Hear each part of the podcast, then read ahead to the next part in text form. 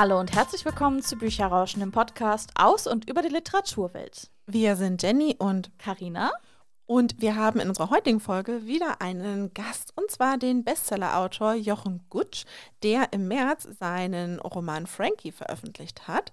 Wir sprechen im Interview mit ihm über die Arbeit in einem Autorenduo, genauso wie über seinen Roman Frankie und die persönlichen Erfahrungen, die Jochen in diesen Roman mit hat einfließen lassen. Aber erst einmal Hallo und herzlich willkommen bei Bücherrauschen, Jochen. Hallo, Hallo ich grüße euch. Magst du dich am Anfang einmal ganz kurz unseren HörerInnen Klar. vorstellen? Also, ich bin Jochen Gutsch und ich bin Journalist, arbeite meistens für den Spiegel und schreibe Bücher. Das sind meine beiden Beschäftigungen, mit denen ich mein Geld verdiene. Sehr gut. Jenny hat es ja auch gerade schon erwähnt. Äh, du schreibst teilweise ja mit jemand anderen zusammen Bücher, und zwar mit dem Maxim hm. Leo. Wie kam es eigentlich hm. dazu, dass ihr gemeinsam Bücher zusammen schreibt? Ich würde sagen, durch einen kosmischen Zufall. Wir kennen uns beide schon seit der Kindheit. Wir gingen zusammen zur Schule. Maxim war aber zwei Jahre älter und in der Schulzeit sind natürlich zwei Jahre eine, eine lange Zeit. Das heißt, wir haben uns eigentlich auch, also wir wussten, dass es uns gibt, aber wir kannten uns nicht, so würde ich es vielleicht sagen. Und äh, Maxims Vater ist äh, Maler und war eine Zeit lang auch der Zeichenlehrer in unserer Schule. Von daher kann ich seinen Vater viel besser als ihn. mein Vater war Zahnarzt und eigentlich alle Kinder aus der Schule sind auch zu Herrn Gutsch gegangen, den Zahnarzt, mit schlechten Erfahrungen oder guten. Und äh, Maxim war auch darunter. Und dann haben wir uns Jahre, viele Jahre später bei der Berliner Zeitung wieder getroffen. Maxim war da schon und ich kam dahin als Journalist. Und irgendwann saßen wir zusammen im gleichen Büro und waren dann zuständige Redakteure für die Seite 3, die Reportageseite. Und so haben wir uns kennengelernt, eigentlich erst wirklich. Und kurze Zeit später haben wir angefangen, eine Kolumne zu schreiben für die Berliner Zeitung.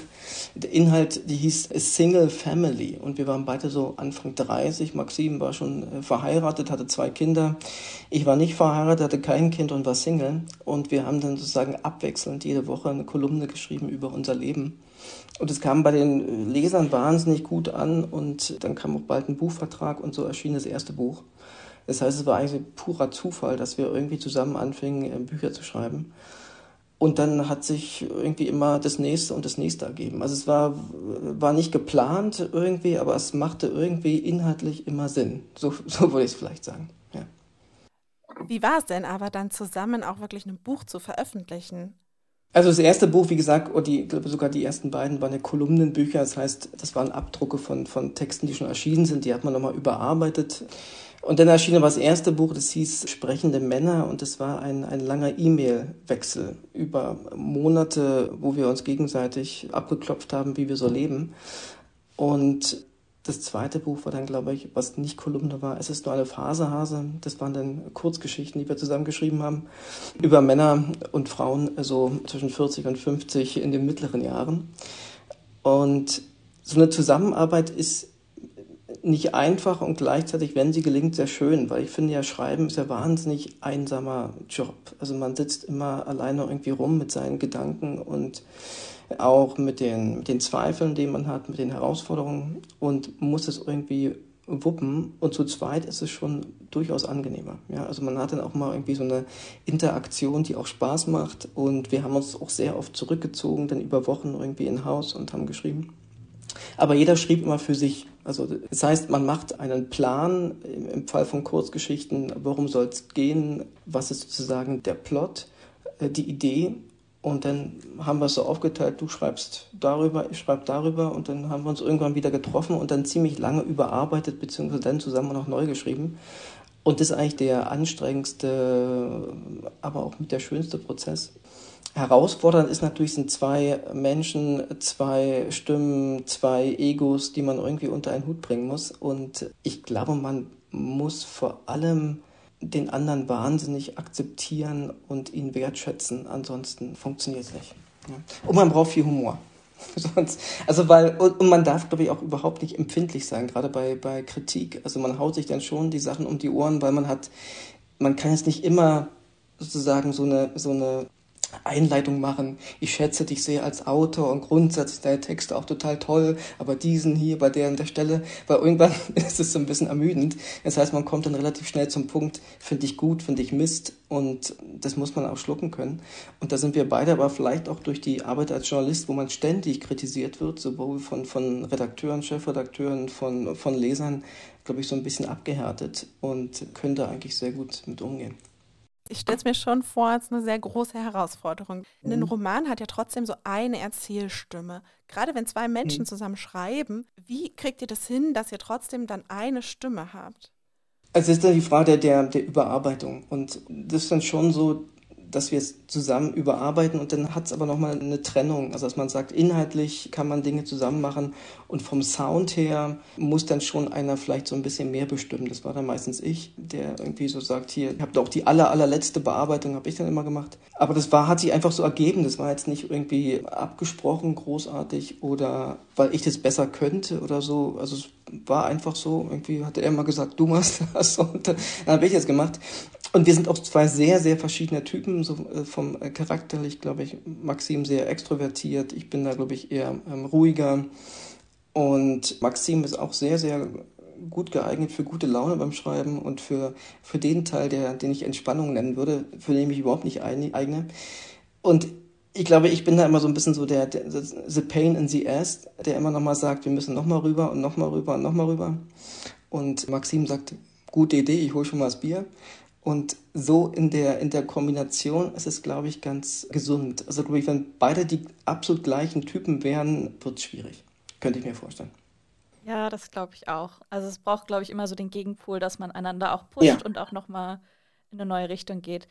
Jetzt bei dem ja. neuen Buch, Frankie, das ist ja jetzt ein Roman, es sind keine Kurzgeschichten, es ist keine mhm. Kolumne, es ist mhm. eine Erzählstimme. Wie sah da die Zusammenarbeit aus? Also da haben wir eigentlich am Anfang schon gesagt, dass wir das nicht zusammen schreiben werden. Also dass wir das zusammen am Stoff arbeiten und uns die Geschichte überlegen, was ich so schreibe. Das war von Anfang an klar. Warum, weiß ich gar nicht mehr so ganz genau, aber ich glaube, ich hatte immer einen stärkeren Zugang zu dem Stoff und auch zu der Figur. Also dass es jetzt diese Figur ist, ein Kater, der spricht und in der gewissen Art und Weise spricht. Das wollte ich immer unbedingt machen.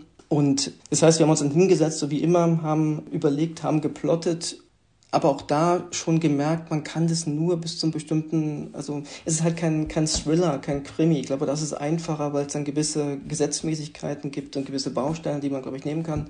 Und bei so einem Roman und schon gar nicht bei, bei so einer durchgeknallten, bei so einem durchgeknallten Kater, da wird es echt so auch schwierig mit dem Plotten und dem Freestyle. Ja, da wird sehr viel, sehr schnell Freestyle. Das heißt, wir haben, glaube ich, so das erste Drittel versucht, relativ akkurat hinzubekommen.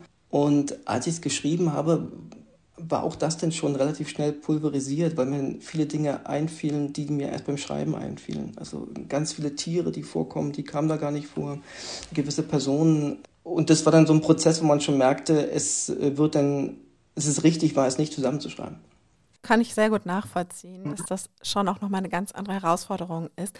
Wie seid ihr oder wie bist du denn überhaupt auf die Idee zu Frankie gekommen? Also wir sind ja beide Besitzer von Katzen und es gibt ja verschiedene Anhaltspunkte, wie man dazu kommt. Der eine war äh, vielleicht so ein emotionaler, weil immer wenn wir zusammen gearbeitet haben, bei Maxim oder auch bei mir, lag meistens irgendwo die Katze rum und nicht, nicht selten auf dem Schreibtisch, wo wir gearbeitet haben. Ich habe hier auch so eine Schreibtischlampe zum Beispiel und die Katze liegt wahnsinnig gern genau darunter, unter dem Licht. Und wir haben mal gearbeitet und schauten immer auf die Katze, die regelnd, schnarchend zum Teil auch, manchmal auch furzend unter dieser Lampe lag. Und während wir wahnsinnig angestrengt immer nachgedacht haben. Und es war immer so wirklich provozierend, weil eine Katze schläft ja nicht. Eine Katze schläft so, so schön. Also so ist ja so eine, eine, ein kompletter Genuss und eine, eine komplette Hingabe in den Schlaf, so würde ich sagen, ja? und in die Entspannung. Und es war also ein komplettes Gegenkonzept von unserem Leben, die wir wahnsinnig angestrengt immer versuchten, irgendwas hinzubekommen. Und das war ein Input, dass wir sagten, eigentlich ist doch toll, irgendwie so einen Charakter äh, mal zu erschaffen in einem Buch. Das war aber erst die grobe Idee und ich wollte eigentlich schon immer mal einen Haupthelden schaffen, der kein Mensch ist. Also ich glaube, viele Bücher in meiner Jugend und Kindheit handelten immer von Helden, die eigentlich keine Menschen waren. Das fand ich immer toll. Und ich finde es von daher auch toll, diese Helden dürfen alles. Die müssen nicht nett sein, die müssen kein Mitleid haben, die müssen nicht politisch korrekt sein. Es ist so ein bisschen wie so eine Kinderfigur, die von außen auf Menschen schaut. Also wie in meiner Kindheit, weiß nicht, ob ihr es noch kennt, Alf oder auch E.T. sind ja alles so, so Figuren, die eigentlich sozusagen den Menschen kommentieren von außen. Und das fand ich eigentlich, das ist eigentlich die Hauptidee von Frankie, jetzt eigentlich jemand von außen auf Menschen guckt. Also im Prinzip hätte es natürlich auch ein, ein Hund sein können oder ein Wolf oder ein Adler. Ja? Aber ein Kater ist natürlich, hat erstens was Klassisches und gleichzeitig ist mir irgendwie näher. Ja, so ist Frankie entstanden. Und haben auch so eine Eigensinnigkeit dabei. Also ich habe auch selber Katzen, ich kenne das sehr gut. Ja.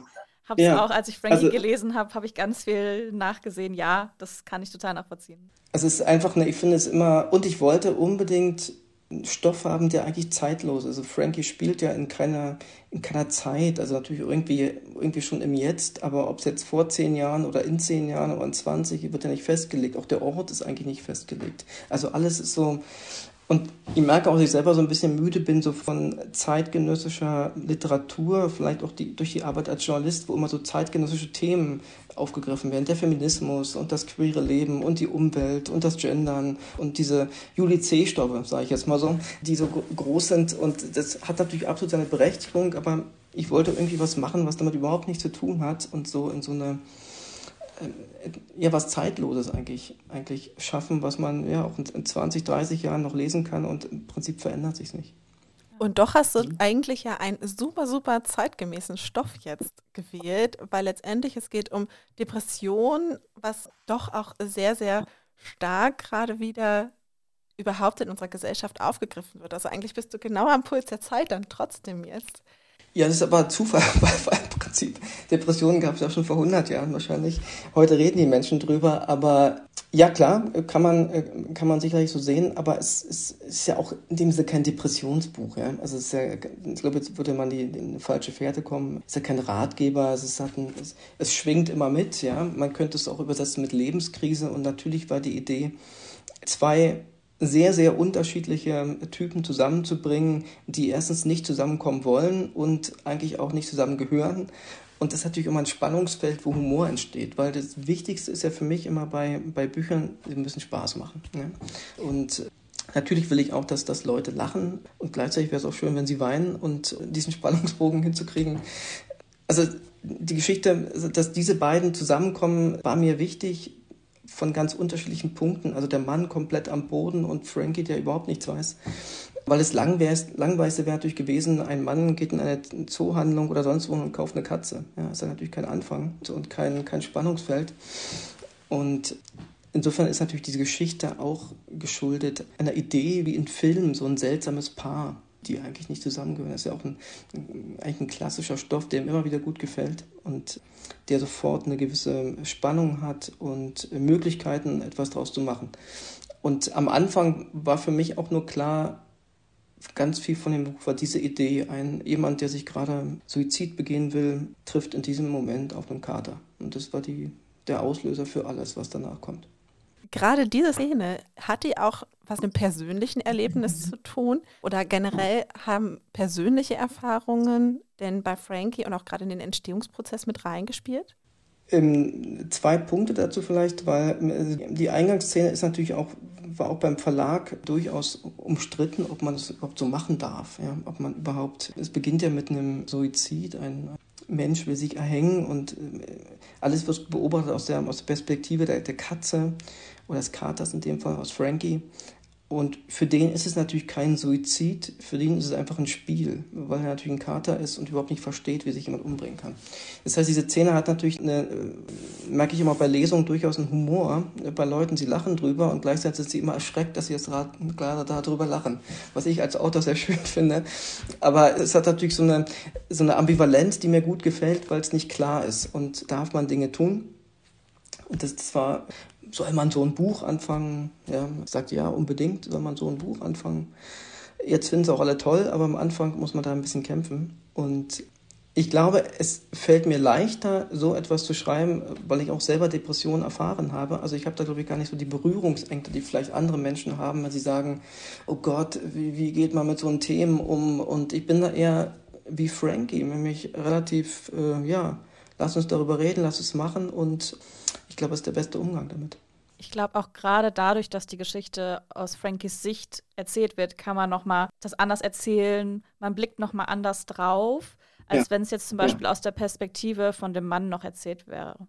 Unbedingt. Der erste Plan war auch eigentlich, es aus zwei Perspektiven zu erzählen. Auch die erste Szene habe ich aus zwei Perspektiven geschrieben, nämlich aus der Perspektive von Frankie und aus, aus der Perspektive von Gold, also des Mannes, der sich erhängen will.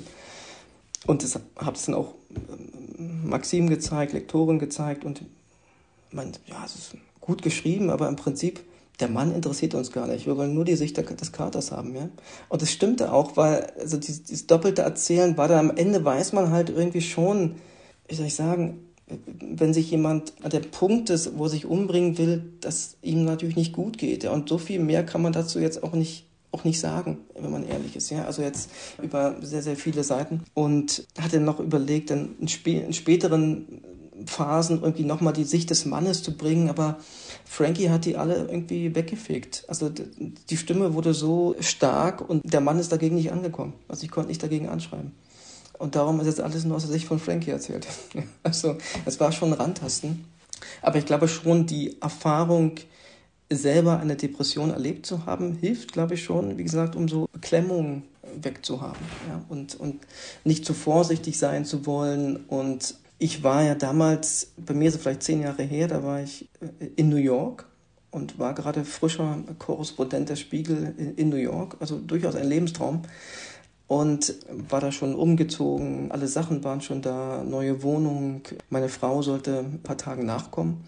Und dann bin ich da zusammengebrochen und äh, war vielleicht eine, eine Woche in New York also vermutlich war ich der kürzeste Korrespondent in der Geschichte der Spiegel, kann man sagen, nachträglich. Oder auf der Welt, ich weiß es nicht. Und mir ging es so un unfassbar schlecht und ich wusste überhaupt nicht warum, weil ich mochte die Stadt, ich kannte New York und war aber innerlich so fertig durch persönliche Schicksalsschläge, durch zu viel Arbeit und bin dann eine Woche in ein Flugzeug gestiegen, nach Berlin geflogen. Meine Frau holte mich am Flughafen ab und dann sind wir direkt, bin ich direkt in eine Klinik gefahren, in, in Berlin ins Krankenhaus und blieb da und später noch eine andere Klinik und dann bin ich auch nicht mehr nach New York zurückgekehrt und war da zwei Monate.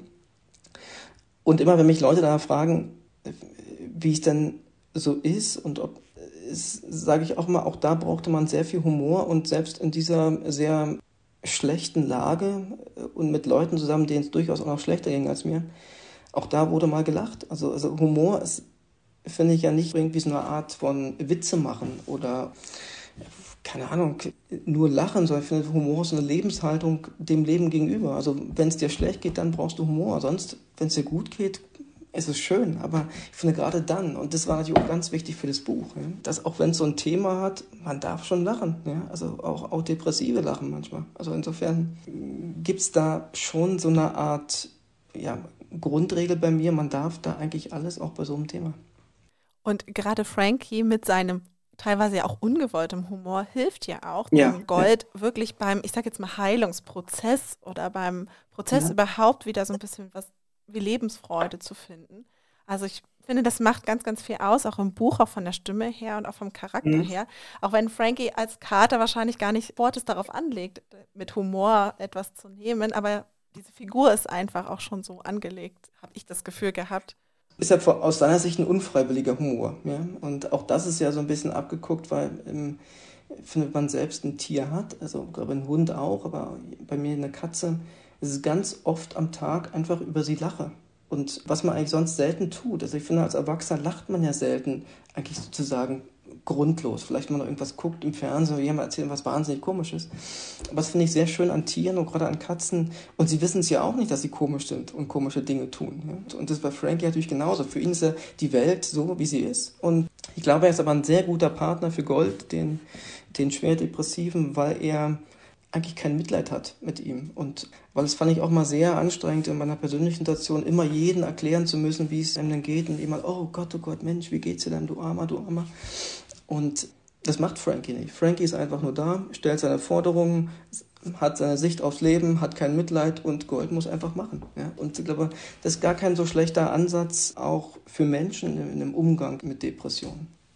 Weil viele haben ja immer so Beklemmung, oh Gott, wie näher ich mich denn so einem Menschen? Und das betrifft ja nicht nur die Depression, sondern überhaupt Lebenskrisen, wenn jemand, weiß ich nicht, frisch geschieden ist, eine schwere Operation hatte oder sonst, ah, rufe ich jetzt an, hm, ich nerve ihn bestimmt, rufe ich morgen an oder in einer Woche und was sage ich dann, wie sage ich es dann? Immer all diese Beklemmung, die Frankie nicht hat, der geht da einfach ran und hat keine Rücksicht, hat auch keine politische Correctness und ich glaube, ist ganz gut, der Ansatz.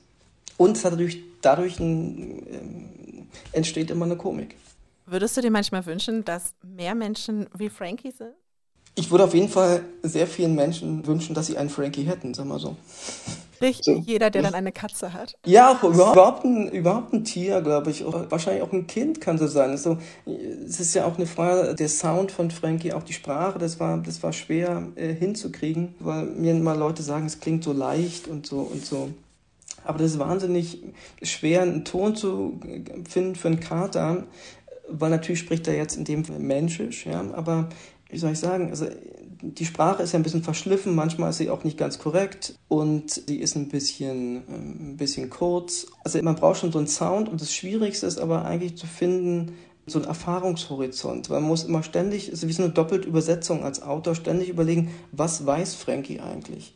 Weil wenn der Cutter nichts weiß, wenn er alles erklärt haben muss, ist es schwierig, was er nämlich kein guter Sparringspartner für Gold. Wenn er zu viel weiß, es ist langweilig, weil kann ich gleich einen Menschen nehmen. Also es muss genau irgendwie so eine Balance eigentlich in der Mitte sein. Und immer zu überlegen, weiß Frankie, was ein Fernseher ist? Weiß er, was ein Auto ist? Weiß er, was Gott ist? Da muss man immer jedes Mal entscheiden. Und wenn er was weiß, wie viel weiß er dann? Und wie könnte er sich zusammen? Und das macht zum Teil sehr viel Spaß, weil es dann auch märchenhaft werden kann und man auch dann sehr, sehr fantasievoll vorgehen kann. Aber es ist jedes Mal eine ganz äh, genaue Abwägung, wie macht man es, was man über Menschen nicht hat. Ja, da muss man all die Sachen jetzt nicht erklären, sozusagen. Und darum ist, habe ich vorher nicht gewusst, dass es eigentlich so schwierig ist, einem, einem Helden eine Sprache zu geben, der kein Mensch ist. Hast du dir dann aufgeschrieben, wenn du gesagt hast, okay, das weiß er, das weiß er nicht, dass du dann nachher nochmal nachschauen kannst oder hast du das dann einfach nach Gefühl gemacht? Nee, schon nach Gefühl. Also, also das habe ich nicht, aber auch die, da kommen ja sehr viele Tiere vor in, in, dem Buch. Auch wie sind denn die Tiere eigentlich? Was für Eigenschaften haben denn die Tiere? Und das war eigentlich das, das mit das am meisten Spaß gemacht hat, diese, diese komischen Tiere zu beschreiben, die dann immer gewisse Eigenschaften haben, die man sich so ausdenken konnte, von der ich überhaupt nicht weiß, ob sie stimmen.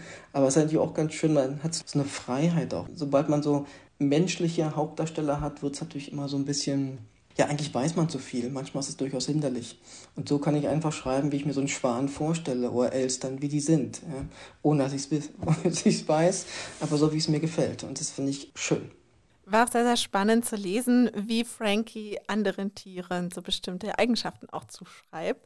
Ich kann total nachvollziehen, warum du sagst, du hast da einfach deutlich mehr Freiheit, weil natürlich es gibt bestimmte ja. Sachen, die können Menschen, es gibt bestimmte Sachen, die kannst du ihnen zuschreiben oder auch nicht. Also da hat man natürlich noch ein bisschen mehr Freiheit. Also kann ich sehr gut nachvollziehen. Und fand ich sehr, sehr unterhaltsam auch. Ja, das freut mich. Ich merke es auch bei Lesungen. Es sind so Stellen, wo die Leute es sehr lieben, wie es überhaupt äh, bei dem Buch so ist, was ich vorher noch nie hatte, sind so eine, also ich hatte vorher auch Bestseller, aber es ist jetzt so ein Bestseller, der so wahnsinnig geliebt wird von Lesern. Also wo ich immer das Gefühl habe, wenn die manchmal schreiben, ist es gleich so eine überbordene Herzlichkeit. Also eins meiner Lieblingsbücher, was man natürlich sonst nicht unbedingt immer gleich sagt. Oder also da merkt man schon, irgendwie ist da so ein Nerv getroffen. Und ich hatte auch noch nie, dass das Buch also so international wurde. Da wird es in 20 Sprachen übersetzt und erscheint jetzt auf Französisch im August. Also ist so eine Figur, was ich mir immer gewünscht habe und darum auch eigentlich nicht festgelegte Ort, die universell sein kann. Also die hier funktioniert, hoffentlich und vielleicht auch in Frankreich, in Italien oder wo noch in Korea und Thailand und Brasilien, weil es halt ein Kater ist. Ja, Wahnsinn. und Kater gibt es einfach auch überall. Das ist sagen. einfach das stimmt schon. Das ist sehr international und total schön, dass yes. es auch schon so oft übersetzt wurde. Das ist ja oft auch yeah. trotzdem nochmal so ein Zeichen für einen Erfolg, auch nicht nur in Deutschland oder im deutschsprachigen Raum einen Bestseller zu haben. Auch das ist ja schon der Ritterschlag eigentlich. Aber yeah. auch dann noch übersetzt zu werden, 20 Sprachen, ist schon erstaunlich und echt toll. Ja, irgendwie, ja, also ich glaube, das ist auch so eine, vielleicht auch eine Zeitfrage momentan, auch so ein, vielleicht auch eine gewisse Sehnsucht nach so anderen Themen, nach anderen Helden vielleicht. Ich glaube, so, umso dunkler die Weltlage wird, umso mehr Bedürfnis hat man vielleicht nach so einem Frankie, kann ich mir schon vorstellen. Also geht mir manchmal auch so, selbst, selbst beim Lesen, also vielleicht auch durch meine Tätigkeit als Journalist, aber Wenn ich einen halben Tag Spiegel Online gelesen habe, dann ist meine ja, meine Neigung für, für, für die dunkle Seite des Tages durchaus erstmal ausgeschöpft und kann, also würde ich ungern abends jetzt auch noch sowas lesen. Wird es denn eine Fortsetzung von Frankie geben? Also dürfen wir uns auf mehr freuen oder arbeitest du schon an was anderem? Also ich überlege schon, das fortzusetzen, weil ich die Figur sehr liebe. Also ich würde den schon gern noch mal ein bisschen leben lassen. Ich weiß aber noch nicht, ob ich es mache, weil ich noch nicht weiß, wie ich es mache. Weil wenn ich es mache, dann wird es nochmal ganz anders. Also dann wird es nicht in dem wahrscheinlich alten Setting sein, sondern wird es nochmal, ja, wie nochmal ein neues Buch. Also ich, ich glaube, es ist eine Geschichte, die man jetzt nicht in dem Sinne fortsetzen kann, es ein neues Abenteuer geben mit Frankie. Aber ich mag die Figur, also diese, das war auch nicht so einfach, die zu erschaffen und könnte mir da schon noch Dinge vorstellen, auf die ich Lust habe, die ich dann mit ihm erleben möchte. Ja. Aber ich weiß noch nicht was. Ja. Da können wir mhm. auf jeden Fall gespannt sein. Wir werden das beobachten. Ja. Und am, Ende, und am Ende muss ja auch der Verlag nochmal mitspielen, der dann da die Idee auch immer gut finden muss. Das ist ja auch manchmal gar nicht so leicht, den überzeugen. Na, in dem Fall schon. Also die, es war dann schon, ich glaube, ein Buch kam im März raus, schon im nicht, April, Mai war dann schon der Wunsch, wann es dann weitergeht mit Frankie. Und wo ich dann mal gesagt habe, ich weiß nicht, ob ich es mache. Aber es ist dann immer so ein bisschen, wenn etwas gut läuft, wollen es die Verlage sofort haben weil da auch immer die Neigung besteht, etwas, was einmal gut funktioniert hat, dann machen wir auch gerne ein zweites oder drittes Mal. Was ich eigentlich ja, selber nicht so gut finde. Aber insofern bin ich da immer in so einer Zwangslage oder in so einer Abwägungslage und überlege, wie ich es jetzt mache. Aber erstmal ist es natürlich schön, dass man es machen könnte und ich hätte schon auch Lust. Aber wie gesagt, es hängt immer so ein bisschen ab, was einem dann wirklich am Ende einfällt.